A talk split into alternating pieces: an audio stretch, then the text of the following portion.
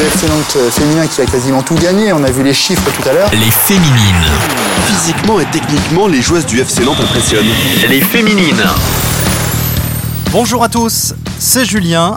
Vous écoutez le podcast Les Féminines avec Alouette, la radio partenaire du FC Nantes. Les Féminines, un podcast qui met à l'honneur les joueuses de l'équipe féminine du FC Nantes. Pour ce troisième numéro, partons à la rencontre de Margot Bueno, originaire du sud de la France. Quand on est petit, on est teigneux parce que je pense qu'on essaye de compenser malgré tout. Et depuis petite, euh, je pense que je suis comme ça. Margot est arrivée cet été de Rodez. Elle évolue au milieu de terrain du FCN avec un objectif, emmener l'équipe vers l'AD1. Chaque entraînement, tout le monde se donne à fond. On triche pas en fait. C'est à l'âge de 4 ans et demi que Margot a commencé à jouer au foot. Je tannais ma mère pour jouer au foot. Et, euh, et au début, ben, elle pensait que c'était un peu une crise et tout. Du coup, elle m'a amené à un entraînement. L'entraîneur était un peu réticent parce qu'à l'époque, ça se faisait pas trop. Et, euh, et après, au final, à la fin de l'entraînement, elle était voir ma mère. Elle a dit Bon, ben, on la garde.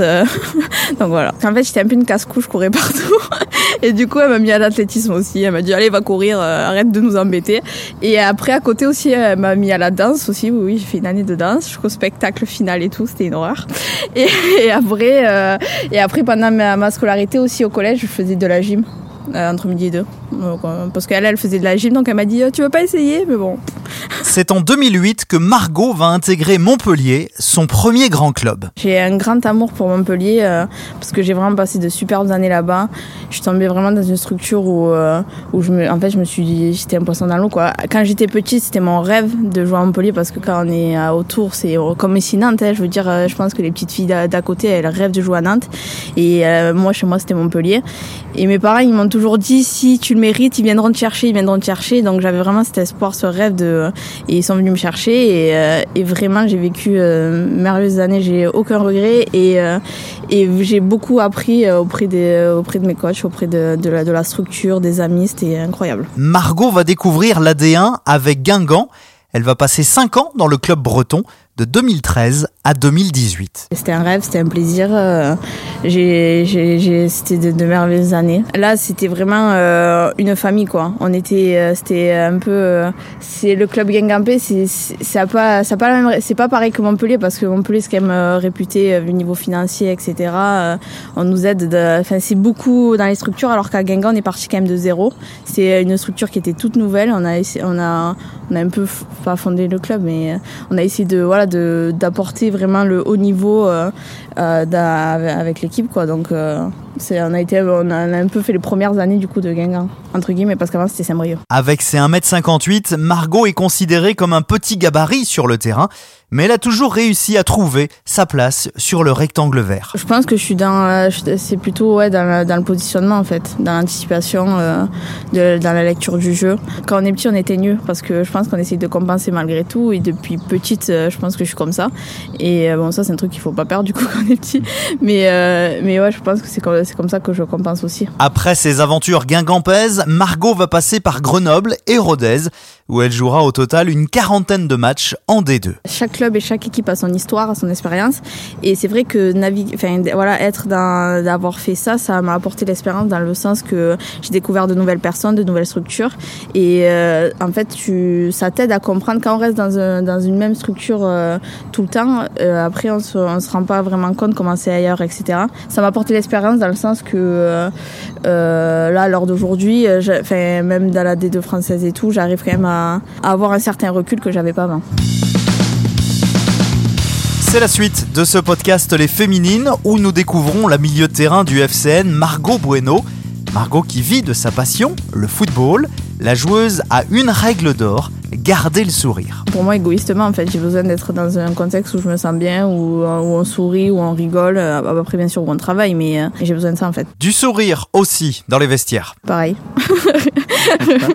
ouais, non, je. Après, voilà, dans le contexte match, quand même, il y a quand même bah, forcément hein, l'envie, le, le, le, ça prend le dessus, bien sûr, sur un terrain. Je vais pas exposer de rire, hein, ça c'est sûr et certain. Mais, euh, mais j'aime bien, euh, même à, à, moins, moins une heure du match, euh, rire dans les vestiaires. Je trouve ça c'est important. Ça, ça relie les gens. Enfin, moi, c'est mon, c'est mon truc.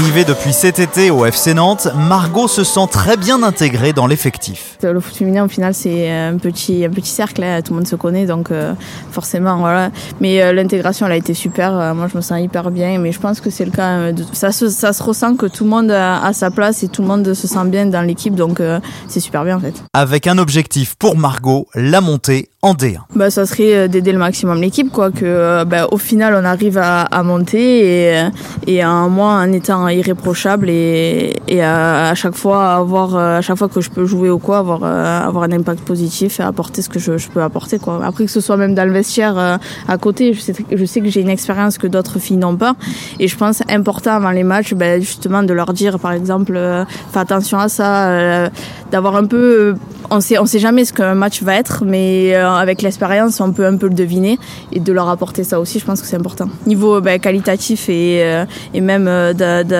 l'esprit, quoi. Euh, on est, on est toutes concernées, on sent qu'on a tous le même objectif et, euh, et on se- enfin voilà, après c'est c'est facile de dire on a tous le même objectif, on aimerait bien faire ça et tout, mais il y a le travail à côté et vraiment les, les- à chaque entraînement tout le monde se donne à fond, il y a, il y a- il y a- on triche pas en fait, donc euh, je pense que c'est c'est là un peu la diff. Margot qui n'oublie pas hein, les supporters du FC Nantes. Ça, ça apporte toujours, euh, bien sûr que nous, on est dans notre rue, qu'on joue aussi pour nous, mais ça fait toujours euh, bah, du baume au cœur, ça nous motive toujours d'avoir euh, des gens qui nous soutiennent. Euh, là, quand on jouait à huis clos, euh, il y a quand même des gens qui passaient, qui essayaient de regarder les matchs, nous encourager, et, rien que ça, c'était vraiment fort parce que euh, ça, voilà, nous, ça nous motive, euh, c'est forcément.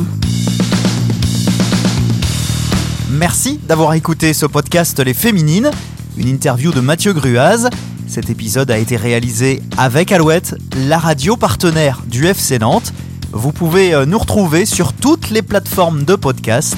Abonnez-vous pour ne manquer aucun épisode.